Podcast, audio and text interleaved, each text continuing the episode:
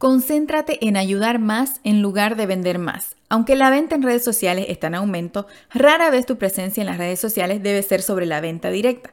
Claro, si estás en el comercio electrónico tiene sentido enviar ofertas y promociones de vez en cuando a tus seguidores. Sin embargo, lo más importante es responder a las preguntas de tu comunidad, ya sea que lo hagas a través de respuestas o con el marketing de contenido.